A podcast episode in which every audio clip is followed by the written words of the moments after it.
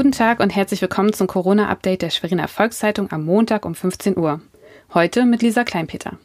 Unser Schwerpunktthema Innenminister Lorenz Caffier und das Osterfeuer. Doch erst einmal unsere regionalen Nachrichten im Überblick.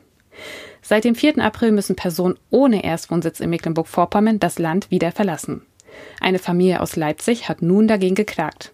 Das Paar lebt mit nicht schulpflichtigen Kindern seit dem 14. März in seinem privaten Ferienhaus in Nordwestmecklenburg. Dort ist es mit Zweitwohnsitz gemeldet. Eine Entscheidung des OVG wird in den nächsten Tagen erwartet.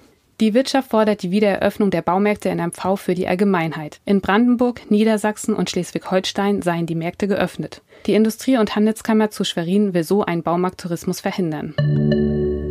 Innenminister Lorenz Caffier beantwortet im Live-Videochat Fragen von Lesern. Nachdem gestern die Sozialministerin sich den Fragen gestellt hatte, kam heute der Innenminister zu Wort. Im Vorfeld hatten Leser ihre Fragen eingereicht, die Café nun beantwortete.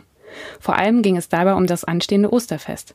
Der Minister betonte, dass man die Regeln nicht lockern werde und könne. Da geht kein Weg dran vorbei, dass wir wirklich alle bitten, tun Sie dies Jahr zu Ostern sich auf das beschränken, äh, was sozusagen innerhalb Ihres häuslichen Umfeldes stattfinden und äh, machen Sie es vielleicht im nächsten Jahr doppelt so doll wie in diesem Jahr. Die Kontrollen durch die Landespolizei verteidigte Café. Über Ostern werden diese weitergehen. Dabei stehen vor allem die Zufahrten zu Feriengebieten im Fokus.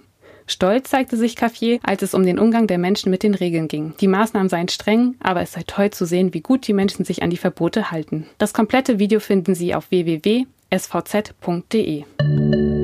Das war unser tägliches Corona-Update. Sie wollen regelmäßig über die Ereignisse in der Region informiert werden? Dann abonnieren Sie unseren täglichen Newsletter auf www.svz.de. Bleiben Sie gesund!